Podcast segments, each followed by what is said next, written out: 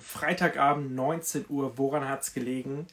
Wir sind wöchentlich da und so auch heute. Wir haben wieder drei Themen mitgebracht für diese Woche, ja, die, die einfach da sind, die spannend sind. Ähm, das wollen wir heute besprechen. Äh, bevor es losgeht, hole ich natürlich Martin dazu, denn ohne Martin wäre das Ganze hier gar nicht so das, was es wäre. Und er sieht auch schon zu. Das ist immer schön. Und jetzt hole ich ihn noch dazu und dann kann es ja, schön, dass ihr alle da seid. Und da ist dann auch Martin, wenn er sein Bildschirm dreht. Wunderbar, jetzt. Ohne dich wäre es auch blöd, Johannes. Oh, das ist doch schön. so, ich mache dich mal noch laut, damit ich dich richtig höre. Ich weiß gar nicht, warum der Bildschirm gerade falsch rum war, aber okay. Wer, wer das Insta Live als Podcast nachhört, der hat natürlich dann nicht das Bildproblem. Von daher. Moin Carsten, ich Moin, grüße Carsten. dich. Schön, dass du wieder dabei bist. Johannes, du hattest Urlaub diese Woche. Wie war's denn? Ja, sehr schön. Urlaub ist immer schön. Heute war mein erster Arbeitstag diese Woche. Es ist gefühlt Montag für mich. Ähm, ist natürlich Freitag. Ist auch schön, jetzt direkt wieder Wochenende zu haben. Der Urlaub war schön. Ich war ja zu Hause. Also, was heißt zu Hause? Ich war in, meinem, in meiner Heimat Cuxhaven an der Nordsee. Und das ist einfach immer wieder schön, zu Hause zu sein, bei meiner Familie, äh, am Strand, Fischbrötchen zu essen. Ähm, unser Hund Lille war auch das erste Mal jetzt in Cuxhaven dabei und das hat auch Spaß gemacht, äh, dass sie ja gesehen hat, wie es ist, am Strand, im, am Sand zu buddeln und einmal im Wasser zu sein. Das ist schon, war eine schöne Woche. Die entscheidende Frage ist, Johannes, wart ihr baden? Nein, aber also ich war mit Gummistiefeln im Wasser und Lille äh, war quasi so, so, Art, so eine Art Baden. Äh, nicht direkt, aber sie war ähm, ja mit ihren Füßen auch drin im Wasser. Das war ganz witzig, hat ganz viel Spaß gemacht. Genau. Jetzt habe ich von meiner Woche erzählt. Wie war deine Woche? Was hast du so gemacht? Ich habe gearbeitet, Johannes. auch nicht die gesamte Woche, auch erst ab Dienstag. Am Montag saß ich noch im Zug, weil ich am Wochenende in der Schweiz war, ähm, auf einer Hochzeit in Bern oder in der Nähe von Bern. Ähm, von daher war es für mich schon eine volle Woche. Ähm, vor allem, weil ich auch die Fahrerei im Zug nach Bern, wenn man da acht, Stunden sitzt, schon auch als vollen Tag sehe. So, das ist, ich werde alt.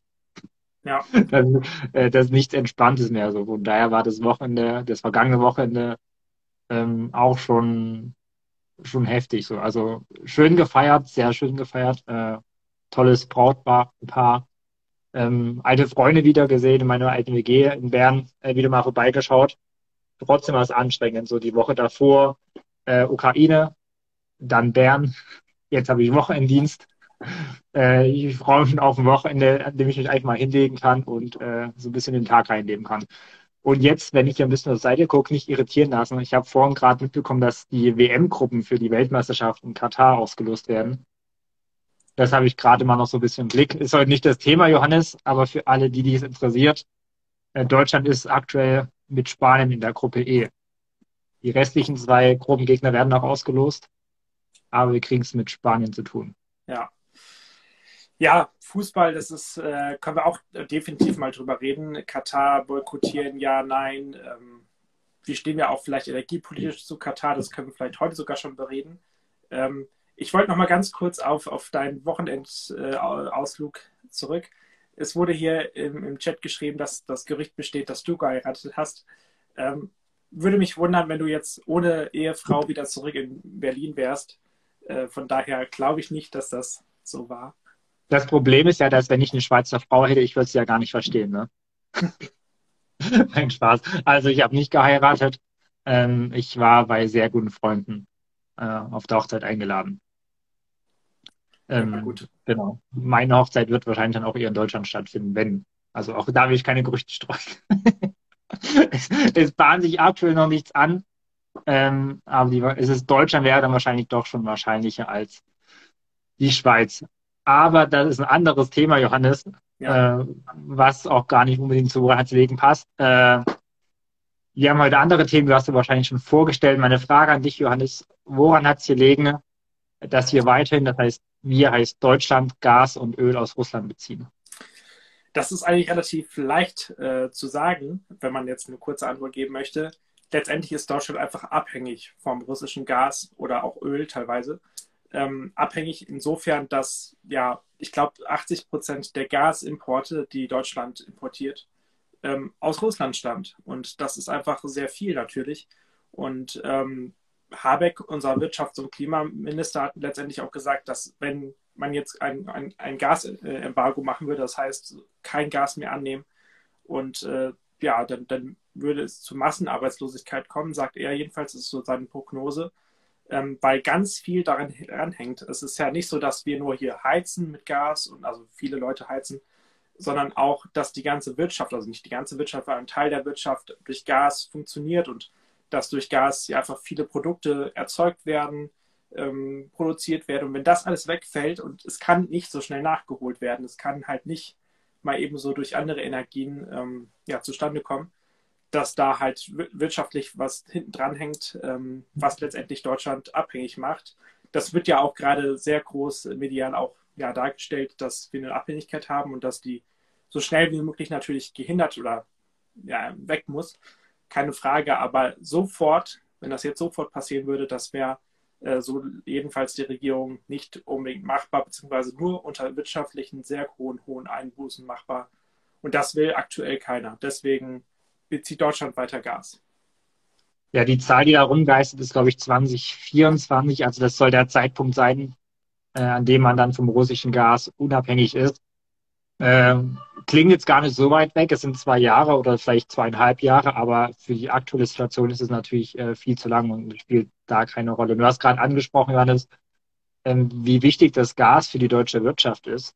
Ja. Ähm, da ist, glaube ich, vor allem auch immer die Chemieindustrie, die genannt wird. Und ich glaube, es ist also, ich habe mich jetzt ein bisschen beschäftigt, so, weil mir vorher gar nicht klar war, klar, Chemieindustrie, da denkt man vielleicht an Pharma und schon irgendwie wichtig für die Industrie, aber was direkt dahinter steht und wie essentiell die Chemieindustrie für ganz andere äh, Industriezweige in Deutschland ist, das unterschätzt man, glaube ich, so. Oder äh, vielleicht aus Unwissenheit. Also bei mir war es jedenfalls aus Unwissenheit so. Aber ähm, für ganz viele Dinge und äh, in einer Talkshow hat einer das Beispiel Keramik genannt, was wir mit Porzellan und, und Tellern irgendwie verbinden.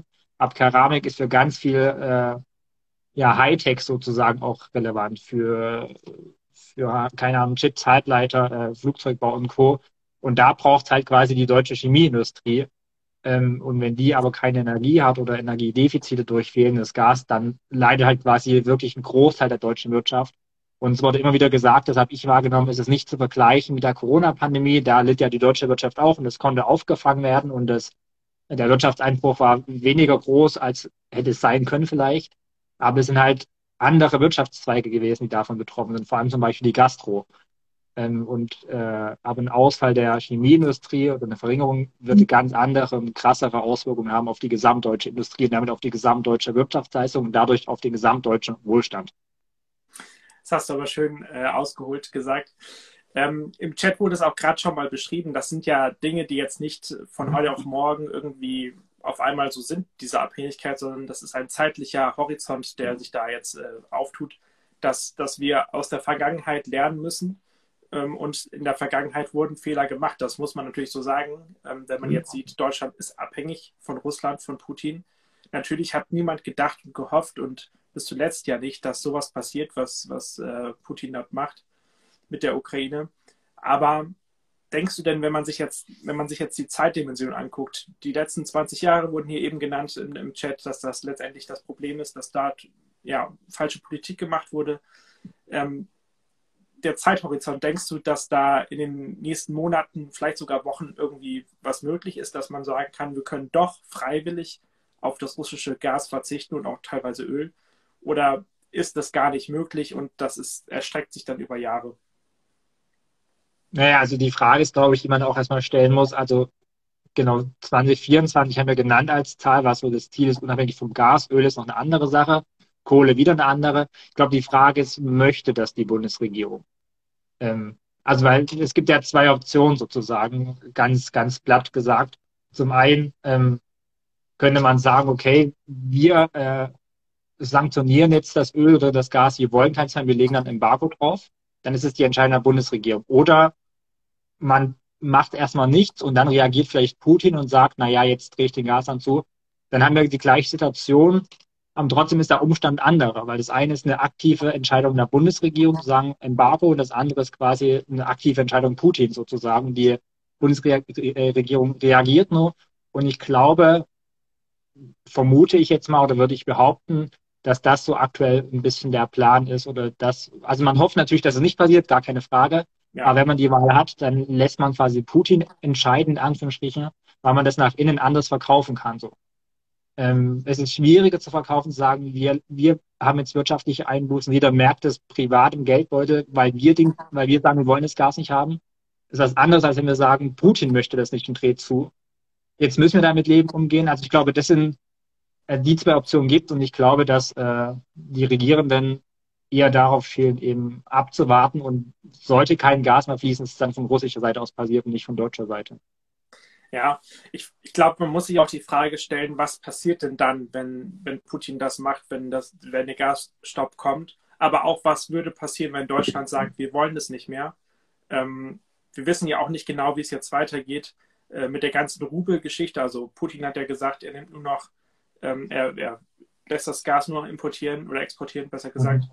Wenn in Rubel bezahlt wird. Deutschland und andere Staaten wollen allerdings, oder die Firmen wollen allerdings weiter in Euro bezahlen oder in Dollar ähm, die Frage, die man sich, glaube ich, stellen muss, was würde passieren, wenn? Also, ich meine, dass wir keine Energie haben, also kein Gas, ist eigentlich nicht die, ist eigentlich gar nicht im Gespräch. Das, das kann halt, also das wäre natürlich der Super-GAU. Dann würde enorm viel ähm, Unternehmen wahrscheinlich erstmal nichts machen können, nichts produzieren können. Aber natürlich auch die Privatversorgung. Also äh, Irgendwo wird es dann kalt werden und äh, das ist sehr unangenehm. Im Sommer vielleicht noch machbar, aber nicht auf lange Zeit. Mal so zwei Wochen hat Habeck gesagt, würde sowas irgendwie gut mhm. überstehen zu sein, aber auf längere Zeiten nicht. Und da ist natürlich dann die Frage, wie kann das Ganze auf zeitlichen Horizont hin natürlich gut gehalten werden? Oder was, was muss Deutschland jetzt machen? Äh, das ist, das ist die entscheidende Frage. So, ich glaube, Ähm, ich habe im Chat gesehen, Carsten meinte, äh, das würde wieder die Feigheit Deutschlands auflegen, das, was ich gesagt habe, sozusagen zu warten, wird der Gashahn zugedreht oder nicht. Aber genau das, das vermute ich so, weil eben die Frage, die du gestellt hast, die, die glaube ich, aktuell keiner beantworten kann oder auch möchte, äh, nachvollziehbarerweise ehrlich gesagt, ähm, weil das Problem ist eben ohne Gas, du hast es beschrieben, ich habe es von auch schon gesagt, haben wir ein sehr akutes wirtschaftliches Problem und die Folgen sind einfach nicht vorhersehbar. So es kann vielleicht weniger schlimm sein, als es manchmal vermuten, es kann aber auch wesentlich mhm. schlimmer sein, ja.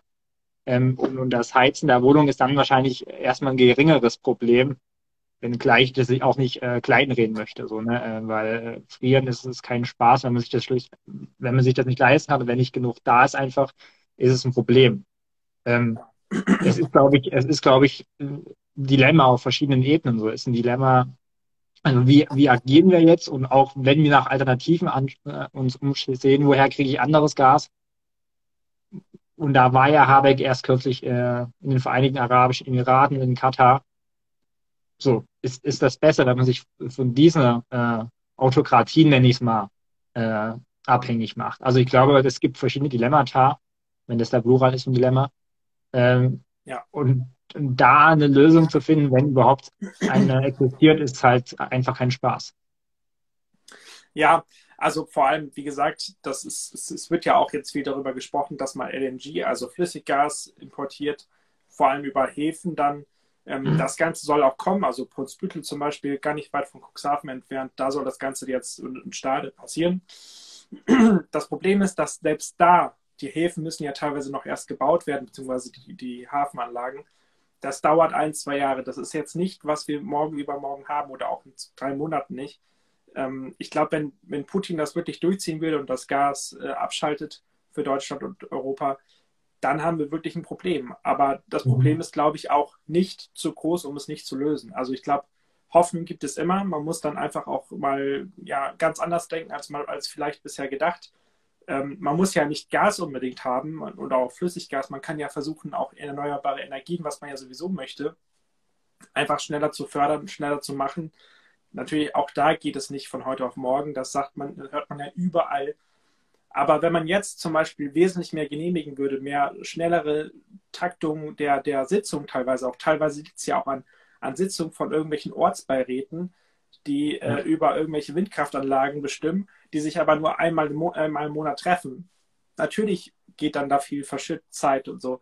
Aber wenn man da aktiv ist, wenn man da rangeht, ähm, wenn man da einfach Planungssicherheit hat, wenn man da schneller wird, ich glaube, dann kann man auch auf andere Energiefelder, erneuerbare Energien natürlich, aber auch noch auf andere Felder ähm, umgehen.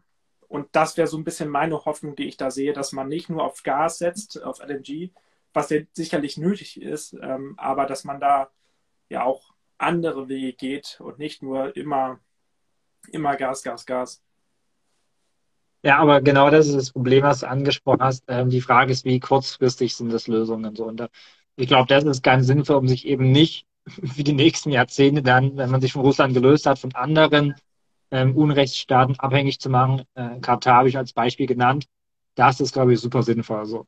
Ja. Ähm, für die jetzige Situation hilft es halt nicht so. Aber was man auch nicht vergessen kann, das ist ja alles quasi auch spekulativ jetzt, weil gar nicht klar ist, was, was Putin macht. So, wenn wir, also die Frage ist, was will die Bundesregierung, wenn man sagt, äh, wir haben kein Interesse dran, quasi äh, das zu sanktionieren oder dann ein Embargo draufzulegen, dann glaube ich persönlich, dass äh, Putin ehrlich gesagt jetzt auch äh, dann eher von seiner Forderung zurückweichen wird.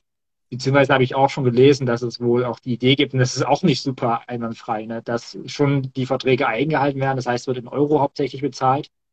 Mhm. Ähm, aber die Bank, die dieses Geschäft abwickelt, die eben, die russischen, die eben auch nicht sanktioniert sind, dass die das dann aber auch in Rubel quasi wieder ummünzen, die Euro so. Da würde der Westen dann die Sanktionen, die sie erheben, auch de facto wieder untergraben. Also es ist auch kein, kein sauberer Umgang, so, ne? Ähm, also es ist super kompliziert so und äh, und andere sagen wiederum, um das Argument mal noch in den Raum zu werfen, äh, dass die, äh, die Importe von Öl und Gas, die zum Beispiel Deutschland oder andere europäische Länder von Russland beziehen, dass die gar nicht direkt der Kriegsfinanzierung ähm, oder das Geld nicht direkt in die Kriegsfinanzierung äh, fließt. Äh, auf der anderen Seite wird es natürlich verwendet, um auch irgendwie äh, den russischen Staatsapparat, sage ich mal, am Leben zu halten und auch Infrastruktur und so. Also es ist also es fließt wahrscheinlich nicht eins zu eins quasi in den Krieg, aber trotzdem in Infrastruktur, die in Russland, die natürlich den Krieg auch irgendwo unterstützt und fördert. So. Äh, all das zeigt aber, glaube ich, dass es super komplex ist und dass es äh, auch da gar keine einfachen Antworten, vor allem keine einfachen Lösungen gibt. Ja, letztendlich ist es, glaube ich, so, was du auch schon gesagt hast, dass, dass letztendlich durch das Geld ähm, das System letztendlich unterstützt, das System Russland, das System Putin, nicht unbedingt, wie gesagt, Waffen jetzt sofort dadurch gekauft werden können oder was weiß ich oder hergestellt. Aber allein schon die Unterstützung des Systems ist natürlich moralisch oder ethisch sehr, sehr fragwürdig, um es mal so auszudrücken. Und ich glaube, es gibt kaum, es gibt kaum Leute in Deutschland und Europa, die jetzt auch wirklich sagen, ist doch egal, wir, wir machen das weiter. Ich glaube, die Leute sind aufgewacht, die Politik ist aufgewacht, aber natürlich auch viel zu spät. Das äh, muss man natürlich auch klar sagen. Ähm, und die es jetzt ausbaden müssen, sind nicht automatisch die Schuldigen. Das ist, ist journalistisch natürlich auch mal so zu bewerten. Wir können jetzt nicht der Regierung quasi sagen, ja, ihr seid schuld. Natürlich Teilschuld immer. Aber das ist, glaube ich, eine ganz schwere Kiste. Das ist äh, alles mhm. sehr komplex und da ist es, glaube ich, auch gar nicht leicht, jetzt so zu, drüber zu spekulieren, wie das weitergehen könnte. Ähm, vielleicht mal wieder, also wir haben jetzt viel über Energie gesprochen. Äh, ich will noch ein bisschen weitergehen. Über Verhandlungen wurde ja diese, diese Tage auch wieder gesprochen. Es wurde ja jetzt vor ein paar Tagen wurde ja wieder direkt verhandelt ähm, in, in äh, der Türkei. Moin zusammen übrigens, noch an dieser Stelle. Ähm, es wird ja in der Türkei verhandelt und da ist es natürlich auch so, dass ähm, auch da natürlich andere, also steht ja der Krieg im, im, im Zentrum, Waffenruhe, es gibt, es gibt Forderungen nach ähm, Zonen, um rauszuflüchten. Und immer wieder ist es brüchig. Immer wieder hält sich Russland nicht dran. Immer wieder gibt es dann doch auch ja, Dinge von Russland, die sie äußern, dass zum Beispiel gesagt wird, dass sie sich zurückziehen auf, aus Kiew und anderen Regionen und es dann doch nicht tun teilweise und sich wieder neu formatieren. Wie kann man denn überhaupt in dieser ganzen Situation überhaupt mit Russland verhandeln und wie kann man das dann auch noch ja, hoffen, ernst zu nehmen? Ja, das ist die entscheidende Frage. Also ich glaube, grundsätzlich ist es immer gut, wenn es irgendwie Formate gibt, in denen Vertreter, Vertreterinnen äh, zusammenkommen und einfach ja, einen Raum haben zum Reden. So. Ähm, ich muss ehrlich sagen, ich bin relativ pessimistisch, äh, was die Verhandlungen betreffen. Also man liest von Kommentatoren, die das quasi beobachten, die sagen, ja, es ist ein, ein Teilerfolg sozusagen der, der Ukraine oder des Westens, dass die Verhandlungen eben nicht wie eigentlich von Russland gewollt in Belarus stattfinden, sondern in Ankara, so in der Türkei oder ja, also weiß ich jetzt nicht, dass man, ich glaube, da das gewichtet man dann einfach zu sehr. Ähm, also ich sehe, glaube ich, äh, grundsätzlich da, also wie gesagt, die Verhandlungen sind an sich wichtig, dass es einen Raum gibt, um zu reden, um auch irgendwie in Kontakt zu bleiben. Ähm, aber ich sehe da ehrlich gesagt keinen großen Erfolg. Warum? Weil einfach äh, Russland die Ziele, die sie selbst ausgegeben haben oder die Putin ausgegeben hat, nicht mehr ansatzweise erreicht haben, stand jetzt. So. Ja. ja. Ähm, und, und eine Verhandlung, die wirklich zielführend ist und für beide Seiten akzeptabel, da sehe ich gar keinen Ansatz. So. Dann wird immer davon geredet, äh, man muss Putin quasi eine Lösung oder ja, einen Lösungsansatz geben, damit er gesichtswahrend aus der Situation herauskommt. Das wäre quasi dann ein Weg. Aber wie soll das aussehen so? Ähm, nach all dem, wie er quasi diesen Krieg, wie er sagt, die Terroration begründet hat, nach all dem, was er über sein Geschichtsverständnis sozusagen der Öffentlichkeit mitgeteilt hat, fällt mir ehrlich gesagt äh, keine gesichtswahrende Option aus seiner Sicht ein, die auch für die Ukrainer und Ukrainerinnen irgendwie annehmbar wäre. So. Äh, deswegen äh, glaube ich nicht, dass die Verhandlungen mittelfristig und kurzfristig sowieso nicht ähm, mhm. zu einem wirklichen Erfolg führen im Sinne von, es wird äh, Frieden geben, Kampfhandlungen heraus. Und dann sind es halt schon kleine Erfolge und auch deswegen ist es nicht sinnlos, wenn man eben sich auf vielleicht kurzfristige, brüchige Waffenruhen verständigt, um einen Fluchtkorridor, zum Beispiel Mariupol, zu schaffen, um da Zivilisten rauszuholen. Ähm, das sind kleine Erfolge, die den Krieg nicht beenden, die aber das Leid, ich sag's mal, also ganz salopp minimal schmälern, so, ne? Ja, wohl wissen, dass das Leid allgegenwärtig ist und nicht wirklich geschmälert wird. Ja, mich hat es erschreckt, äh, als wir jetzt wieder den Bericht gesehen haben, die letzten Tage mhm. über die Verhandlungen, als dann gesagt worden ist, dass das wieder die ersten Verhandlungen nach zweieinhalb, drei Wochen sind. Und da habe ich mich erschreckt und habe gedacht, hä, was? Also gab es zwischendurch keine Verhandlungen so und anscheinend gab es die nicht. Und das hat mich ziemlich erschreckt, weil ich habe gedacht, dass die halt weiterführen und äh, die Verhandlungen man es einfach nicht so doll mitkriegt in Deutschland mittlerweile, weil der Krieg ist mittlerweile ja auch mehr oder weniger fast schon Alltag geworden in der Medienwelt. Ähm, muss man ja leider einfach so sagen. Und das, wie gesagt, hat mich erschreckt. Und aber auch, glaube ich, da liegt wiederum die Hoffnung, dass es eben immer weitergeht, dass immer dran, dass man immer dran bleibt, dass man immer wieder neue, wenn auch brüchige ja, Dinge da beschließen kann. Ähm, natürlich hofft man auf, auf ein ähm, schnelles Ende. Und ich war ja vor drei Wochen, zwei Wochen, ich weiß nicht, wann wir darüber gesprochen haben, noch viel äh, ja, optimistischer der, der ganzen äh, Verhandlungsgeschichte entgegengebracht. Ähm, mittlerweile bin ich da auch pessimistischer, weil ich da einfach nicht so, ich, ich sehe da keinen großen Erfolg, ich sehe keinen Durchbruch momentan, ich sehe keinen Regierungschef irgendwie, der jetzt nicht zu Ukraine oder zu Russland gehört, der da irgendwie wirklich gut vermitteln kann. Mhm. Israel war ja genannt, Ankara, Deutschland, noch andere Staaten, Macron. Aber irgendwie habe ich das Gefühl, es wird so viel gesprochen und es passiert nicht viel. Und das äh, lässt mich mittlerweile noch auch mal ein bisschen ja. eher pessimistischer ich, ich, glaube, es, es, gibt einfach keine Argumente so. Also die aus Putins Sicht akzeptabel sind so. Also die Argumente des Westens, quasi Sanktionen, die liegen auf dem Tisch. Ja. Ähm, das Argument in Anführungsstrichen quasi ein Eingriff der NATO, Flugverbotszonen, etc. hat die NATO selbst ausgeschlossen.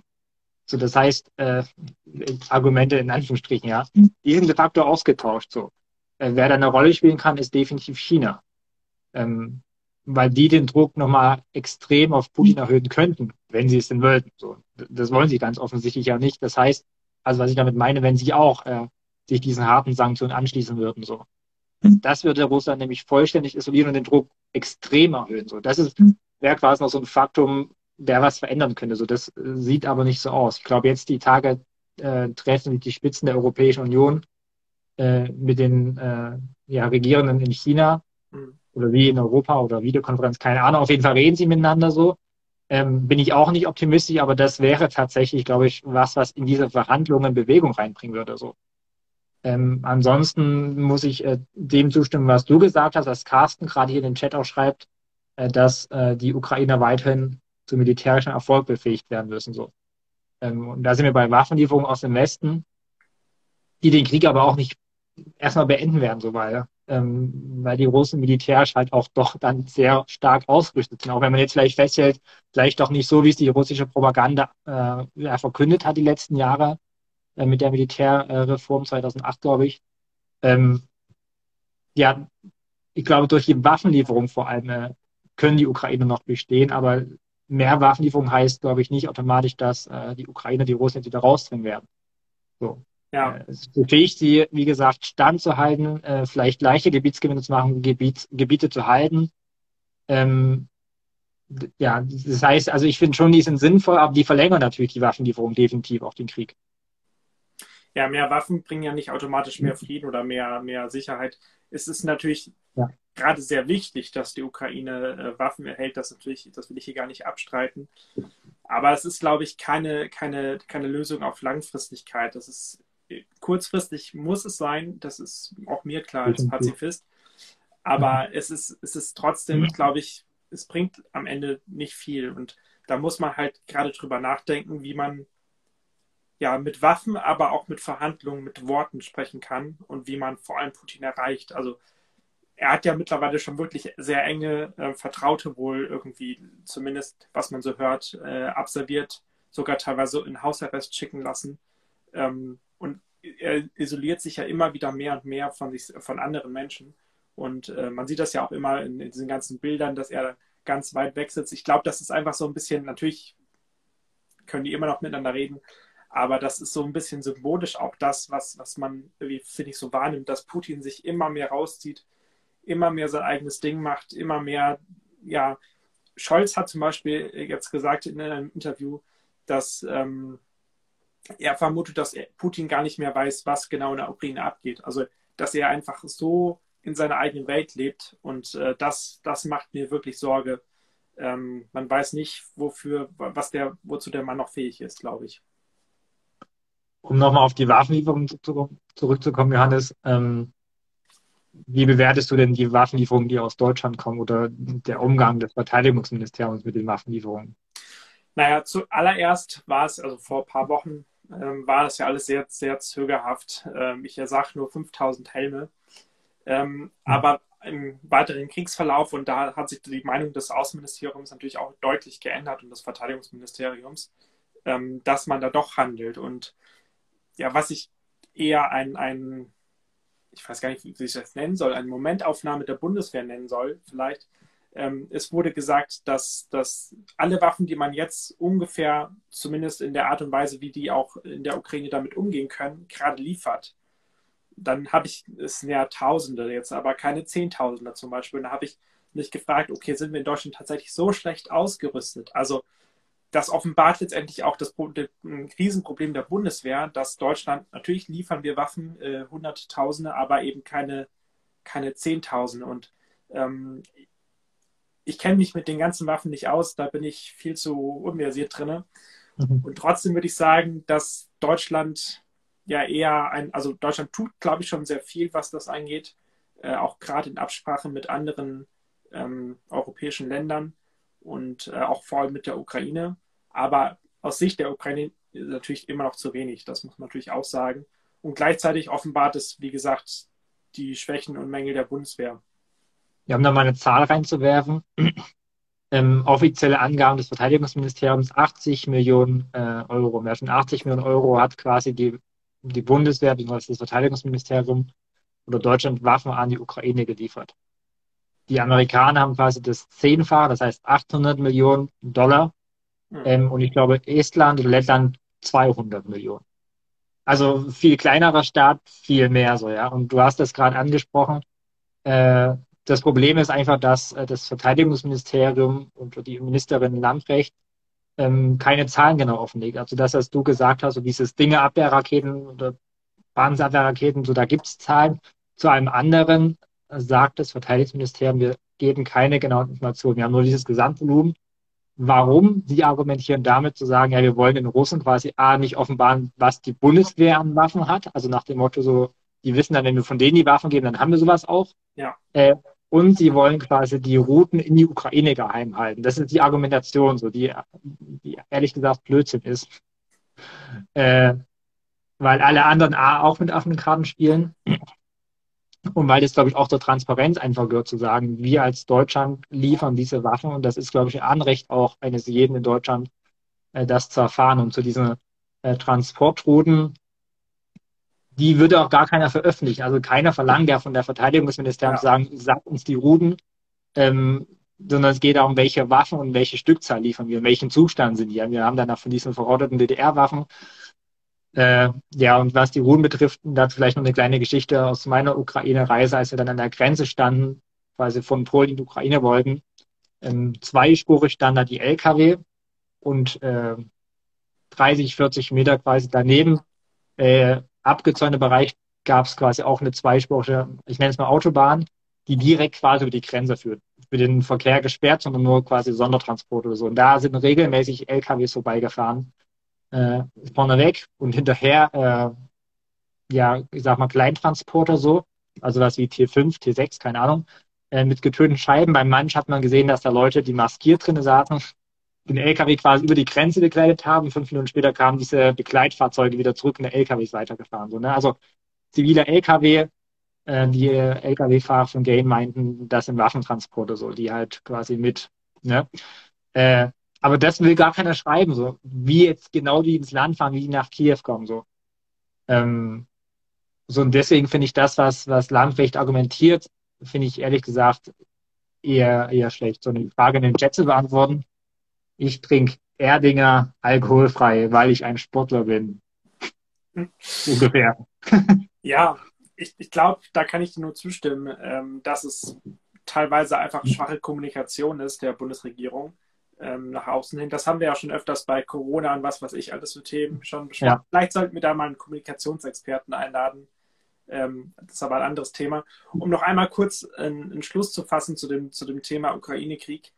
Ähm, ich würde auch Carsten zustimmen. Im, Im Chat steht das ja auch, dass ja die Ukraine momentan nur so gut dasteht, verhandlungstechnisch, ähm, weil sie militärisch ausgerüstet wird von Europa, von dem Westen und ich glaube, das ist kurzfristig ist es richtig, aber langfristig wird es keine Lösung bringen, wenn man nur Waffen schickt. Man muss irgendwie verhandeln, man muss an Putin rankommen. Und ähm, ich glaube, das ist das A und O, dass man an Putin rankommt, dass man ihn irgendwie, wie auch immer, persönlich irgendwie ja. trifft, irgendwie, an, irgendwie irgendwelche Vorschläge bringt, die, auf die er eingeht. Und ich glaube, dann kann es zu irgendeiner Lösung kommen. Vorher sehe ich da keine Chance.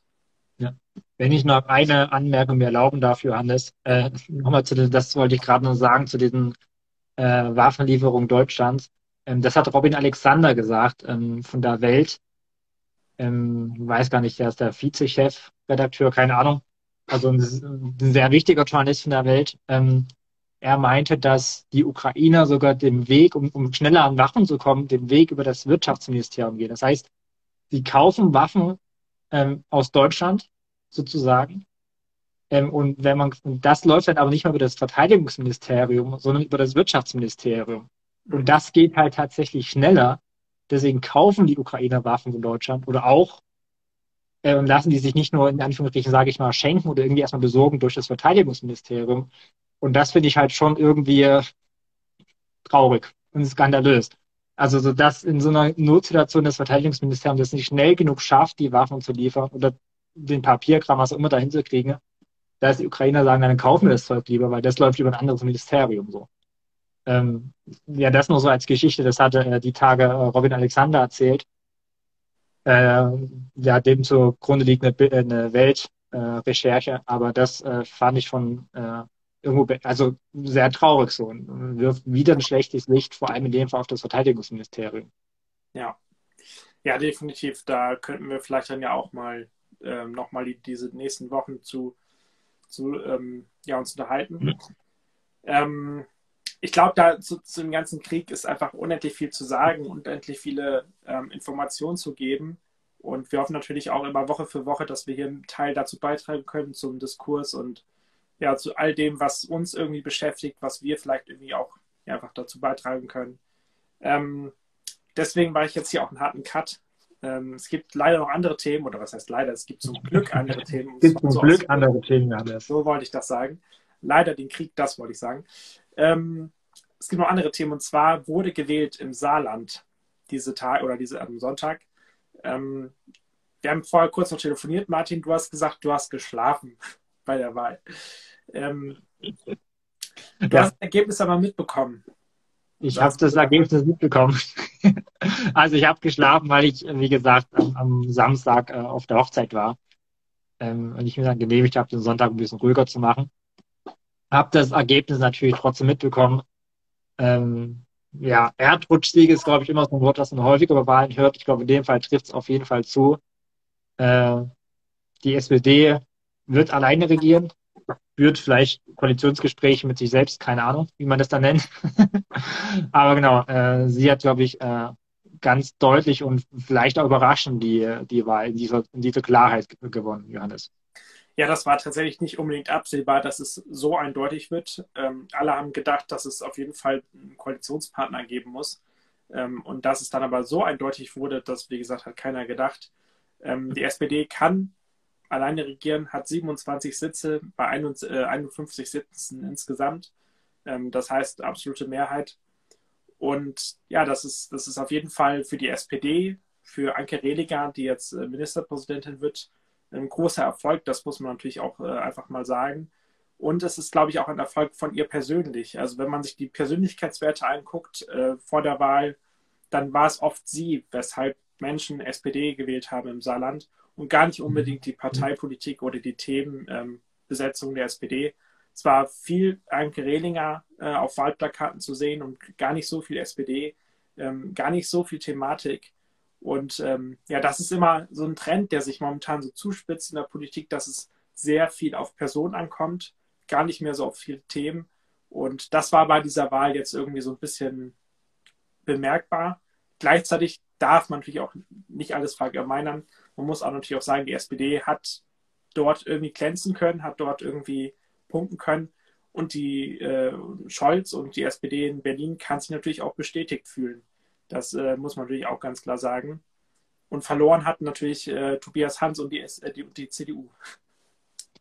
Du hast ja gerade jetzt schon eine, einen wichtigen Erklärungspunkt geliefert. Ich wollte dich eigentlich fragen, woran hat es denn gelegen, dass die SPD die absolute Mehrheit hat? Also gibt es äh, neben dem Faktor Rehlinger äh, noch andere Faktoren, die dazu beigetragen haben für diesen klaren Sieg?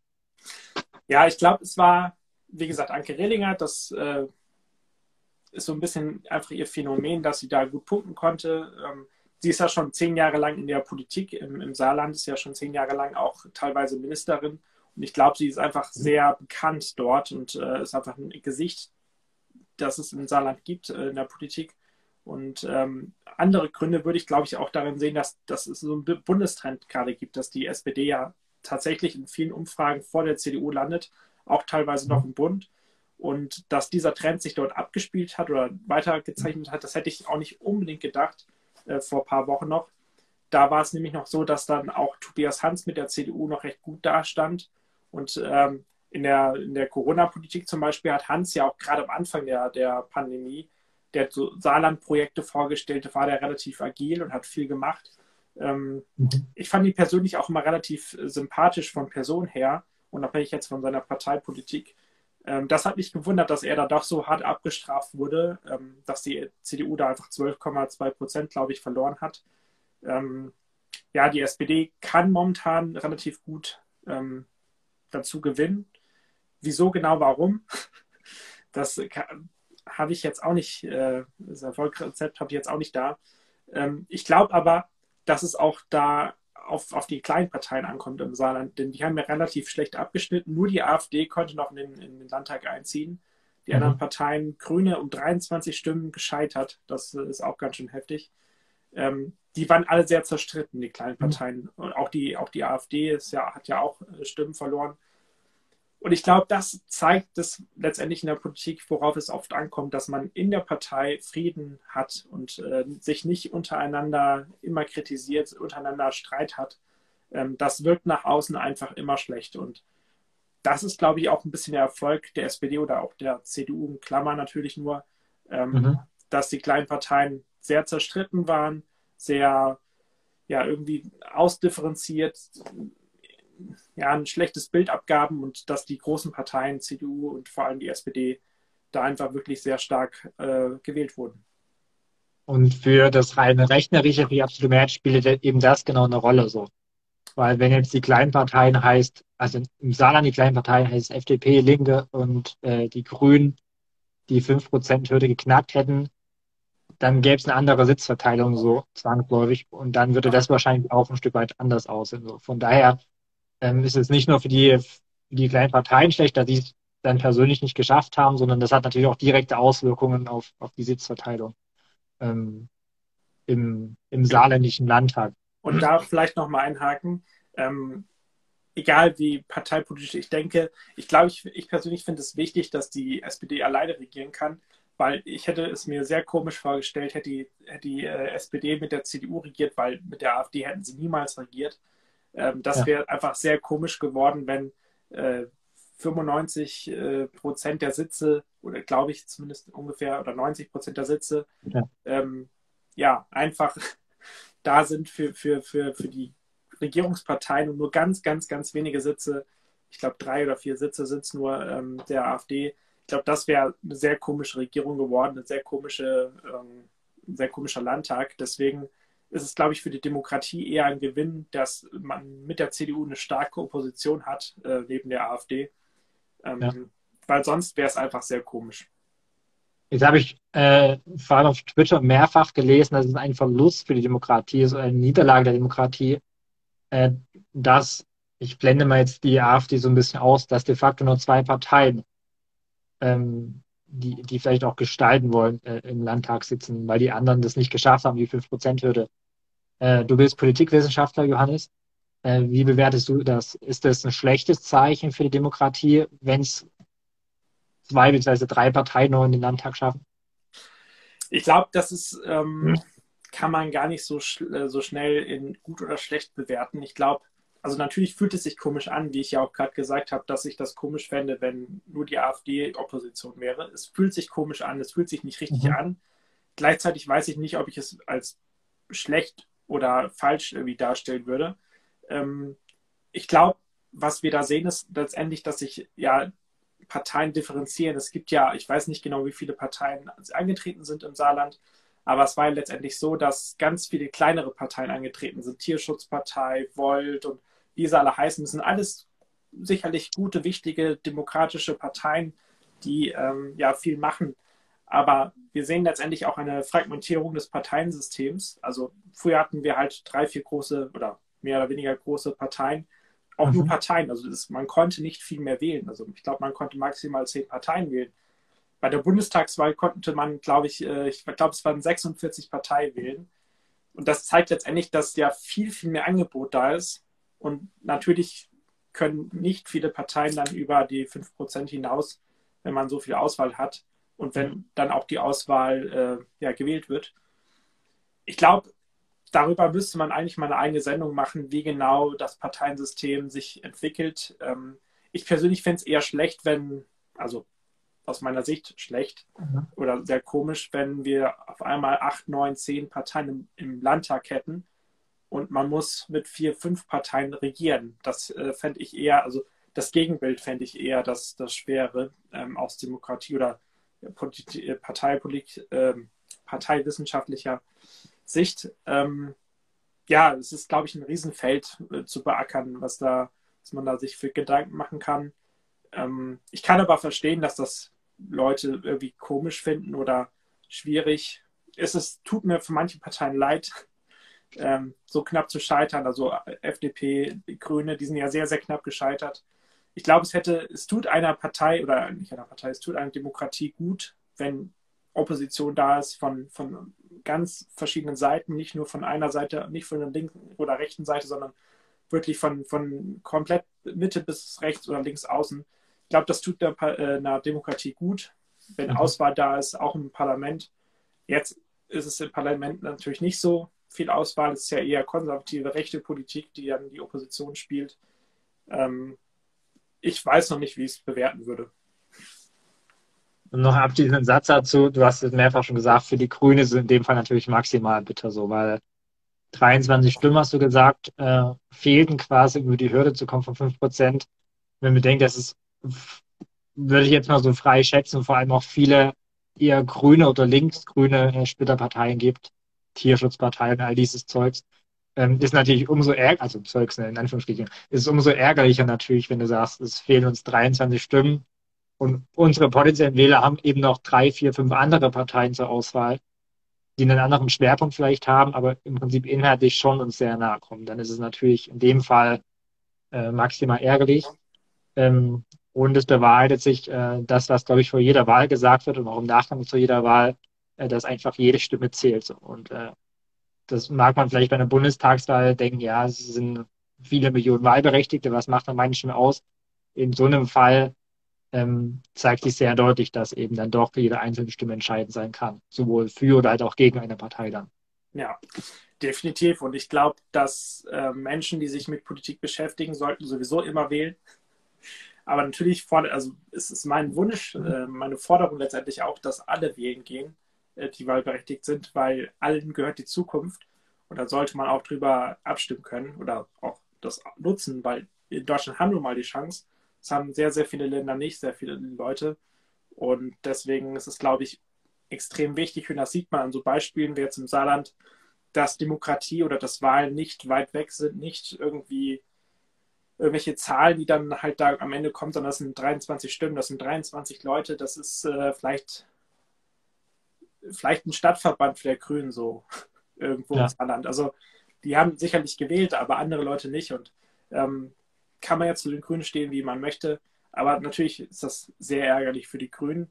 Ähm, beachtlich muss man sagen, die grüne Spitzenkandidatin hat sich nach der Wahl sehr tröstlich und versöhnlich äh, gezeigt. Und natürlich hat sie, war sie auch traurig, keine Frage. Aber sie hat es eher so als ähm, so aufgenommen nach dem Motto, nächstes Mal schaffen wir es wirklich, nächstes Mal haben wir genau diese 23 Stimmen oder natürlich noch mehr in der Hoffnung der, der Grünen. Ähm, aber ich glaube, denen gibt es eher Mut, nach vorne zu schauen. Äh, während die FDP, die hat sich am Anfang des Wahlabends drin im Landtag ähm, schon bejubelt und flog dann doch noch irgendwie raus oder war gar nicht drin. Ähm, mhm. Ich glaube, dass das eher so ein bisschen schwierigeres ähm, Verhalten ist, dass man zuerst drin sich dachte und dann doch nicht. Äh, ich glaube, so ein Wahlabend, gerade wenn man um die 5% liegt, muss man doch sehr ergebnisoffen angehen. Ja, das ist vielleicht dann der Lerneffekt, den die FDP Saarland äh, aus der Wahl gezogen hat. Johannes, äh, noch ein drittes Thema heute Abend, das hast du angekündigt. Ein Thema, was wir, glaube ich, die letzten Wochen so ein bisschen nach hinten geschoben hatten. Corona. Äh, was es denn da Neues? Ja, Neues. Ähm, erstmal denkt man gar nicht so viel, aber irgendwie dann doch, weil ab übermorgen oder so fallen oder ab morgen fallen sehr, sehr viele Maßnahmen weg ich glaube, das Zentralste ist das Maskentragen. Das Maskentragen ist beim Einkaufen nur noch in Geschäften, die das äh, wollen, die das Hausrecht benutzen und das quasi mit dem Hausrecht als äh, Pflicht einführen. Überall sonst fällt in, in Geschäften die, das Maskentragen weg, nur noch in öffentlichen Verkehrsmitteln, Pflegeeinrichtungen, Krankenhäusern. All da bleibt die Maskenpflicht bestehen, alles andere fällt weg. Und äh, somit auch 2G, 3G in, beim, in Restaurants, Veranstaltungen, was weiß ich, fällt alles weg. Ähm, ja, das gilt jetzt morgen, glaube ich. Und die Zahlen, natürlich, sie sinken jetzt die letzten zwei, drei Tage ganz leicht, spürbar schon, aber sind immer noch auf sehr, sehr hohem Niveau. Ähm, 1600 irgendwas hatten wir jetzt, glaube ich, heute. Ähm, ja, wie bewertest du die Lage? Ist das politische Ende, also dass man die Maßnahmen sehr zurückfährt, jetzt schon zu früh oder kann man das Risiko gehen, weil man jetzt ja den Knick geschafft hat?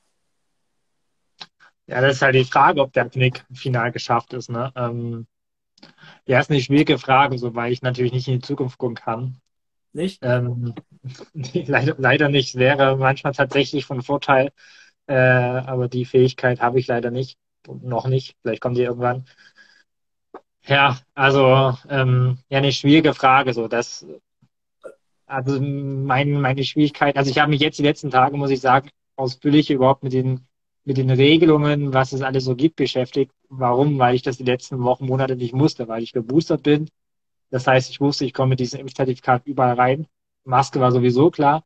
Und jetzt habe ich überhaupt geguckt, was galt denn überhaupt, was gilt denn jetzt? Was er gerade gesagt, 2G, 3G, Gastro und Co. ist jetzt hinfällig. Ähm, Ja, also mein, mein Ding ist halt, also ich hänge mich vor allem dieser Maskenpflicht auf so ein Stück weit, weil ich finde, das ist die niederschwelligste Art und Weise, quasi das Virus zu bekämpfen. Das tut niemandem weh. Ähm, man hat sich auch dran gewöhnt irgendwo so, ja. Ähm, da wird keiner benachteiligt, weil jeder die Möglichkeit hat, sich so eine Maske aufzusetzen. Ob das jetzt FFP2 ist oder Utopie sei dahingestellt, ja. Anders als das Impfen ist, ist, glaube ich, das Tragen einer Maske jetzt nicht so ein Thema.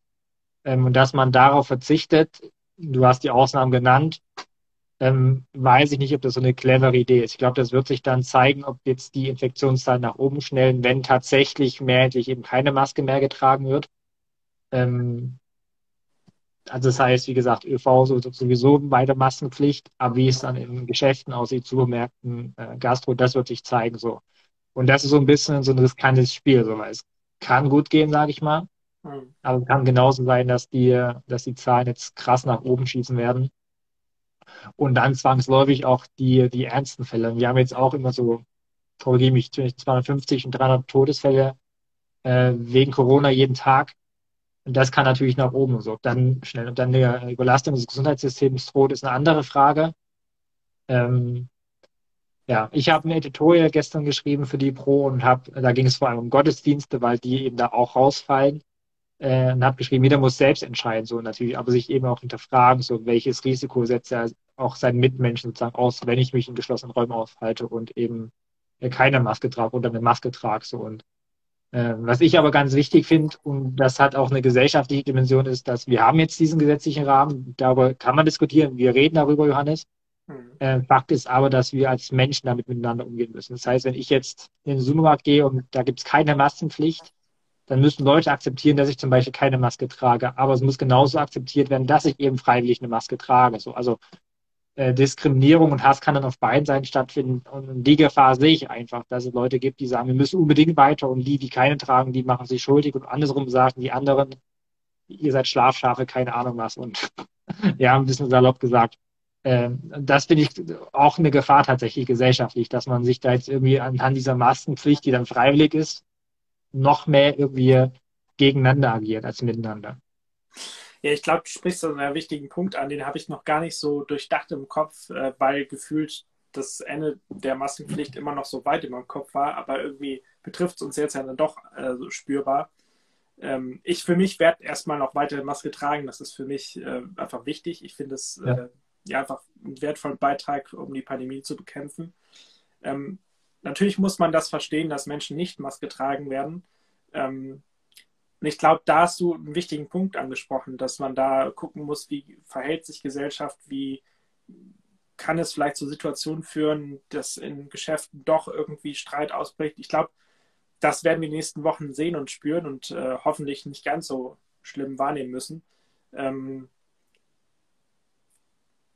ich glaube, wir sind nach zwei Jahren Pandemie immer noch in dieser, in dieser, in dieser Warteschleife gefühlt, dass wir nicht wissen, was, was passiert jetzt.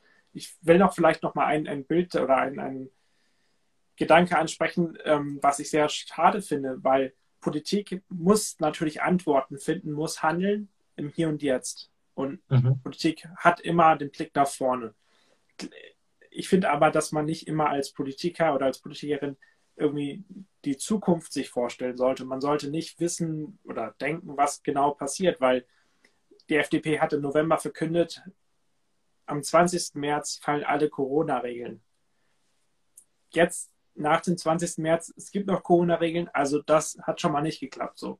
Und mhm. ich glaube, dass einfach ideologische Dinge, also Freiheitspartei, FDP, ist ja auch alles in Ordnung, dass man das politisch sieht, so sieht.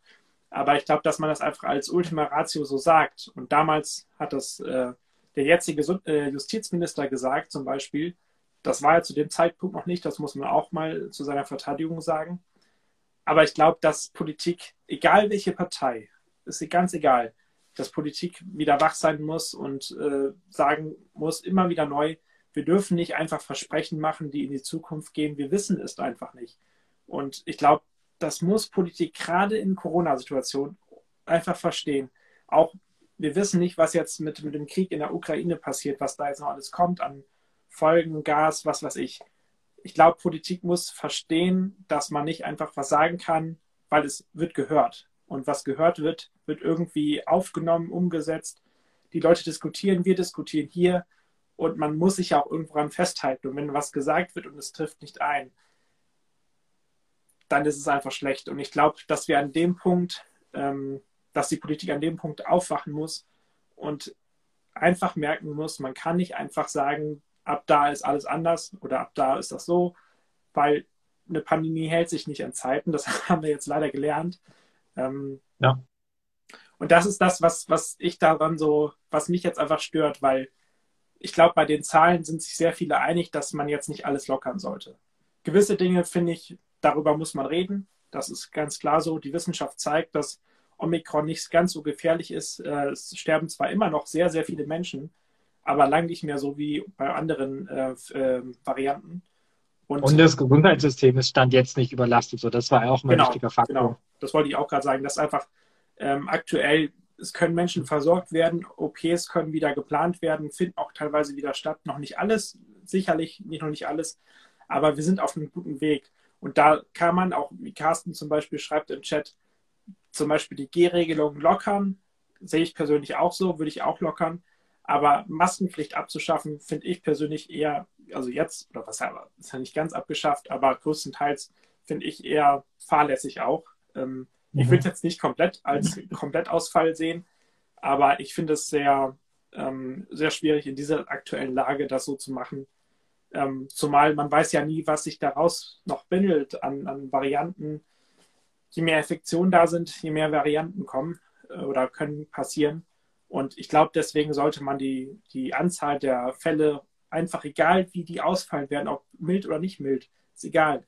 Man muss sie runterbringen. Und ich glaube, dass das Ziel irgendwie aus den Augen verloren wurde. Ja, deswegen von mir auch quasi der Hinweis, dass es an jedem Einzelnen gelegen ist. So. Also ähm, nur weil ich die Option habe, eine Maske vielleicht in bestimmten Ortschaften nicht mehr tragen zu müssen, heißt nicht, dass es vernünftig oder dass ich verzichten muss. So. Genau. Kann. Ja ich darf, es ist mir freigestellt. Ähm, und das ist ein schmaler Grad jetzt zwischen, äh, wir geben, ich, ich nenne es mal Freiheitsrechte ganz, ganz plump so wieder zurück oder regulieren weniger und trotzdem äh, funktioniert unsere Gesellschaft eben auch mit Eigenverantwortung so. Ähm, gegenüber mir und aber gegenüber meinen Mitmenschen so. Und das muss man sich, glaube ich, bewusst sein und dann einen Weg für sich finden so. Und das andere, was du gesagt hast, da ist, glaube ich, da kommen wir jedes Mal drauf, ist die Kommunikation. So natürlich äh, kann Politik nicht sagen, die nächsten vier Jahre machen wir das, das und das und daran lässt sich gar nichts rütteln so. Sondern es passieren neue Dinge, unvorhergesehene Dinge. Die Pandemie zeigt es am allermeisten, ja, wie, wie schnell sich die Sachen auch verändern. Und dann ist eben die Kunst der Kommunikation, das eben nicht so als Ultima Ratio hinzustellen, sagen, an diesem Tag ist Freedom Day, egal was passiert, komme was wolle, äh, sondern das andere zu kommunizieren. Ne? Das heißt nicht, dass es schwammig wird und dass es keine Richtlinien gibt, keine Versprechungen mehr, keine Ideen und Ziele, das gar nicht so. Aber es ist so ein wechselseitiges Ding. Die, die Politik muss lernen, sinnhaft zu kommunizieren und ehrlich zu kommunizieren. Und die Bürgerinnen und Bürger müssen halt auch ein Verständnis für Politik haben. So. Und eben Verständnis auch, die Situation ändern sich, die Umstände ändern sich, die Politik muss darauf reagieren und vielleicht den Kurs auch anpassen. So. Und ich glaube, es kann nur funktionieren, wenn beide Seiten Verständnis haben und beide Seiten quasi mit bestem Gewissen, bester Absicht handeln. Das kann, glaube ich, zielführend sein. Ja, ich glaube, das ist ein schönes Schlusswort, was du da gerade gesagt hast. Ähm, in dem Sinne. Vielen Dank, Johannes.